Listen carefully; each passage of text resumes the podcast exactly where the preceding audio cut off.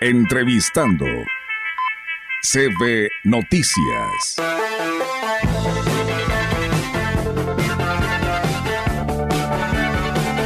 Bien, amigos del auditorio, pues seguimos con más temas aquí en este espacio de CB Noticias, la gran compañía. Y bueno, para quienes nos siguen en nuestras redes sociales, hoy tenemos aquí en casa al, arquitecto eh, Juan Carlos Machinena Morales, quien es el secretario de Turismo en el Estado y el cual nos da muchísimo gusto que hoy nos esté acompañando. Arquitecto, muy buenos días y pues bienvenido a esta casa emisora.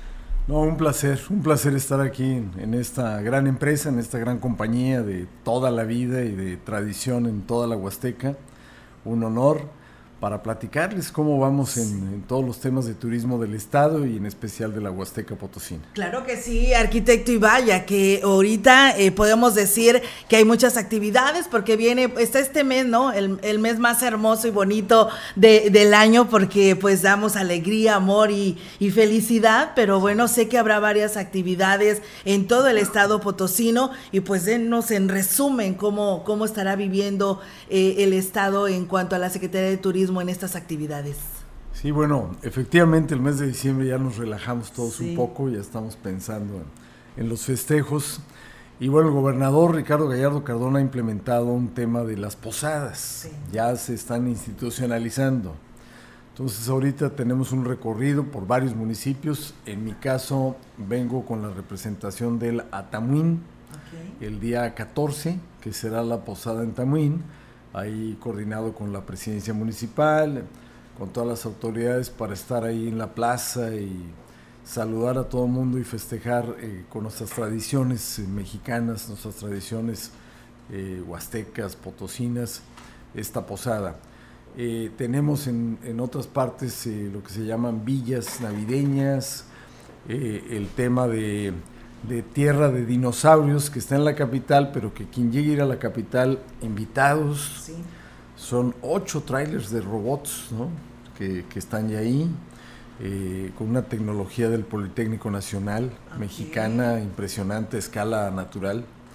Pero a los que vayan a ir a la ciudad. Sí, claro, porque también está la pista de hielo. La pista de hielo, que también, bueno, ya se hizo tradición ahí en, la, en la Plaza de los Fundadores. Sí, claro.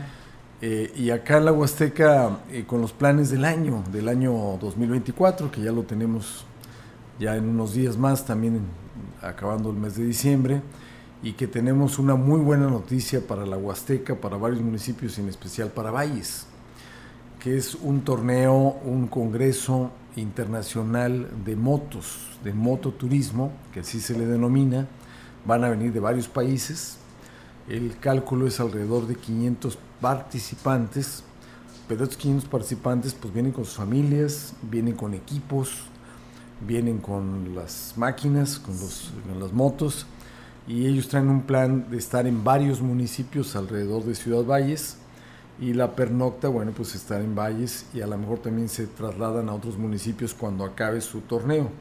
Es el 17 y 18 de febrero pero ellos se quieren quedar varios días más y, llegar varios días antes. Muy bien, y esto por supuesto la derrama económica. Es derrama económica para hotelería, restaurantes y el comercio, souvenirs.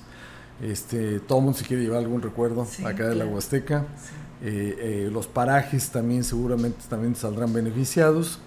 Y la promoción y difusión de la Huasteca y de San Luis, porque como es internacional, eh, luego, luego vamos a hacer un registro de todos los que vengan para conectarnos con sus redes sociales y poder expandir el evento y que se conozca la región, la zona de los países de donde vienen. Así es, pues le va bien a la Huasteca. Muy bien, y en un mes donde ya, donde apenas está arrancando el año, donde la cuesta enero y esto es iniciando febrero para ayudar a la economía de esta región. Así es como les fue también de maravilla, ¿no? El Campeonato Nacional de Charro, ¿no? Sí, la verdad es una derrama económica estupenda eh, se benefició no solo la capital, sino también igual varios municipios alrededor de la capital, porque los charros vienen con sus familias, igual que lo que comentaba ahorita de las motos, y con sus equipos. Ellos traen caballos, tenemos que dimensionarlo, traen sus caballos, traen sus, eh, los vehículos estos para que vayan ahí los animales, eh, los veterinarios, los que cuidan los caballos, Entonces se rentaron ranchos, se rentaron parcelas, se rentaron bodegas alrededor de la ciudad para poder albergar a todos, este, a todos estos equipamientos. Estamos hablando de casi 5 mil, eh, casi 6 mil caballos que participaron de todo el país y de algunas partes de Estados Unidos que también estuvieron en el, en el concurso en el Congreso Nacional Charro. La buena noticia que dio el gobernador ya, Ricardo Gallardo, es que este congreso y este concurso se va a repetir. Va a volver a ser en 2024 y la sede volverá a ser San Luis, Potosí. Ya inclusive se informó que el 2025 será Aguascalientes. Ya ahora sí con la, con la, eh, la arena Potosí terminada. Eh, eh, también quiero subrayar que lo que se logró ahora en el estadio 20 de noviembre que es un estadio de béisbol, benefició, no hay mal que por bien no venga, y al no terminarse la Arena Potosí para este año, se terminará para el 24, se tuvo que recurrir al estadio 20 de noviembre, restaurarlo, arreglarlo para albergar el torneo. Entonces ahora salió beneficiado todo el sector de béisbol, porque una vez que se acaba este torneo, ya quedó restaurado el... Y ya lo van a poder. Sí, quedó con iluminación quedó muy bonito. No olvidemos que ese lugar, eh, el 20 de noviembre, fue construido, diseñado, proyectado en la época de Gonzalo N. Santos, este huasteco eh, prominente, distinguido en su momento. Y Gonzalo N. Santos en esa época hicieron ese estadio, pero lo curioso del tema que platicaba yo con el gobernador es que Gonzalo N. Santos fue fundador de la Federación Nacional Charra. Entonces le decía yo al gobernador un poquito ahí, en plan de cotorreo, decía, pues yo creo que Gonzalo Luis Santos quería que se hiciera aquí el torneo, ¿no? Y sí, para que recordáramos esto, porque muy poca gente lo sabía. Claro. Entonces, pero los, los beisbolistas ahora salieron beneficiados con este estadio ya restaurado. Muy bien, y bueno, también un tema muy importante, arquitecto, la instalación del Consejo para el Impulso al Turismo. Sí, estos consejos están en la ley del 2024, perdón, del 2004, 2004 están en la ley y eh, pues ahí ha habido una omisión porque desde el 2004, ahí está en la ley, nunca se ha hecho. Eh, ni el Consejo de Impulso al Turismo Estatal, ni los regionales. Entonces, esa es una ya tarea y meta para realizar en este próximo 2024 instalar el Consejo de Impulso al Turismo. Nosotros le agregamos en la ley el concepto impulso para que quede muy claro para qué es. y en estos consejos de impulso al turismo invitaremos a algunos de los actores que tienen que ver con turismo e invitaremos a personas que quieren a sus pueblos, que quieren a sus municipios, que quieren a sus regiones, para que nos ayuden a impulsar el turismo de la mano del patrimonio vamos a, agarrarnos del patrimonio que tenemos mucho en todos los municipios, patrimonio material de edificios, edificaciones, en fin, eh, iglesias, plazas, jardines, como del patrimonio inmaterial, los usos y costumbres, los bailables, la gastronomía, la música, la danza, con la idea de que eh, la mayoría de los municipios del estado tengan ya indicadores turísticos, se mueva el turismo. Hoy en día, que también hay, hay una, pues un asunto de deuda del Estado con, el resto de, de, los ciudadanos en el plano turístico, porque nada más 8 a 10 municipios durante décadas han tenido movimiento turístico en el Estado, no más de 10 municipios. ¿Y el resto? Y 48 no, eh, aquí mismo en la Huasteca hay municipios como Tamazunchale, Tampacán, este, San Antonio, ahorita platicamos, San etcétera, Martín. San Martín, que el, asunto turístico no está. Tenemos que llevarlo porque es economía y es una industria que no necesita edificaciones ni chimeneas ni contamina, al contrario, tenemos que cuidar la naturaleza, tenemos que cuidar el patrimonio, las historias para poder crecer en plano turístico, rutas gastronómicas. Tenemos mucho trabajo por delante que, bueno, pues ahí ha estado. No, no es criticar a nadie, pero la verdad es que durante años el turismo nomás se ha concentrado en lo que ya existe y no lo vamos a descuidar, hay que elevar la calidad. En Gilitla, en Real de 14, en Aquismón, lugares donde ya está. Pero donde no está, tenemos que propiciarlo para que haya mejor economía para comunidades y para ciudadanía que no ha estado en este plano. Y desde aquí, ahora sí aprovechando aquí en la CB, que lo tengan esto en mente también los jóvenes. Aquí hay escuela de turismo, en Valles y que sepan que hay trabajo, mucho trabajo, de repente los veo un poquito ahí caídos y no, no, no, no, vámonos para adelante, ¿no? Claro. Este, propiciar servicio social en la Secretaría de Turismo que nunca ha habido. No, pues ese sería un buen tema. Pues claro, ahí tenemos la Secretaría y pueden hacer ahí su servicio social, sus prácticas profesionales, hay mucho trabajo por hacer. Claro que sí. Arquitecto, y bueno, por supuesto que no le puedo dejar de preguntar, el aeropuerto en el municipio de Tamuín, eh, decreto y tiempos, ¿qué, es lo que marca? Sí, muy importante tema para toda la Huasteca. El día 14, aprovechando la representación para la posada en Tamuín, estaremos ahí en las instalaciones del aeropuerto con, con las autoridades actuales y también con, con la parte de la empresa federal Olmeca Mexica Maya, que es esta empresa del Ejército Mexicano y de la Marina Nacional, que está eh, ya encargada de varios aeropuertos en el país. Tamuín será uno de ellos. Y también va de la mano la empresa mexicana de aviación, que también la van a controlar ellos, Olmeca Mexica Maya, eh, lo cual es muy buena noticia porque no solamente es hacer el aeropuerto ya en grande, el de Tamuín, donde va a tener una pista de aterrizaje para aviones ya grandes, eh, por fin, y donde va a tener por primera vez una torre, es un aeropuerto que nunca ha habido torre, eh, igual estamos en Sonora, son los únicos dos aeropuertos del país que no tenían torre. Ya va a tener torre.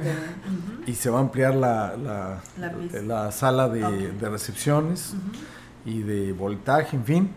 Eh, entonces es una gran noticia. Y de ahí nos vamos a ir a otro proyecto que traemos a la antigua presidencia municipal de Tamuín, que construyó Gonzalo N. Santos, por cierto. Muy bonita, que es una arcada y que la vemos subutilizada. Ahí traemos un proyecto también turístico para este edificio que va de la mano con el aeropuerto. Todo, este, hay un decreto presidencial de hace un mes aproximadamente que le da certeza al proyecto y esperemos que en la próxima visita del presidente, de Andrés Manuel López Obrador, este, ya se firme los últimos documentos. Ya todo está listo, nada más falta el tema administrativo, algunos detalles para firma. Y además de vuelos internacionales. Sí, eh, de hecho el gobernador ya lo dijo. Eh, eh, iniciaremos, bueno, que esté el aeropuerto rápido antes de que se acabe el sexenio del presidente, que es una de las promesas que hay, que esté ya en operación y luego ya ver Mexicana de Aviación con un vuelo a México, después una interconexión a San Luis Potosí y después vendría el tema, como ya lo vio, lo dijo el gobernador, de ver ciudades de Estados Unidos para conectar a la Huasteca y, darle otra dimensión y otra relevancia, sobre todo en el plano turístico a toda esta región y de sostenibilidad, de cuidar lo que tenemos, los ríos, cascadas, la naturaleza no podemos, este, no le, tenemos que estar muy enfocados a cuidar, a no tirar basura, a conservar, porque ahí está nuestro hábitat y nuestro modus vivendi. Así es, arquitecto, uno de los temas también bien, bien importantes es la habilitación de la red ferroviaria eh, en la Huasteca Potosina, que lo ha anunciado el presidente de la República. Sí, estamos esperando el día 15 de enero que se cumple el decreto presidencial para que las empresas que hoy manejan las vías férreas, los trenes de carga, en especial en San Luis Potosí, esta empresa Kansas City, este, tomen una decisión. Es el día 15 de enero el límite. Si estas empresas se les está dando la opción que también ellos puedan manejar no nada más carga, sino también pasajeros, o no. Si deciden que no, entonces entra esta eh, Olmeca Mexica Maya, SADCB, empresa federal, para tomar el control de trenes de pasajeros. Les deja la carga a las empresas que hoy lo tienen e entrarían los pasajeros o las actuales empresas deciden entrarle y agarrar también este, este nuevo mercado. Ahora, para San Luis Potosí en lo general, la Huasteca, todas las zonas, somos un nodo ferroviario, ya de por sí. de tradición, de generaciones recuperar el tren de pasajeros en varios de, las, de los puntos del estado es para la economía y para el turismo fabuloso.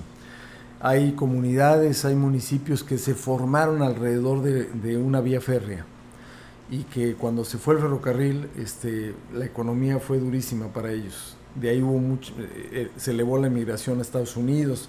Entonces, con estos trenes de pasajeros esperamos recuperar esa economía y ahora diseñar productos turísticos nuevos a raíz del tren de pasajeros. Eh, hay generaciones, nuestros hijos, este, nietos, en fin, que no conocen los trenes, que nunca se han subido a un tren. Y es una maravilla subirse este, a la velocidad que vaya, pero es disfrutarlo. Entonces, es, va de la mano del turismo y de la propia rescate del patrimonio cultural. Así es, pues arquitecto, la verdad es un gusto tenerlo en los micrófonos de la gran compañía y pues que nos hable de todos estos planes. Esperamos tener pues más oportunidades de platicar con usted, usted que es de aquí de casa, porque bueno, sus oficinas están aquí en Valles y pues bueno, para que nos siga hablando de todo el desarrollo que merece la Huasteca Potosí. Muy amables a ustedes, a la CB y a todo el auditorio. Un saludo a todos los vallenses y huastecos. Claro que sí, muchas gracias. Él fue el arquitecto Juan Carlos Machinena Morales, secretario de Turismo. Entrevistando CB Noticias.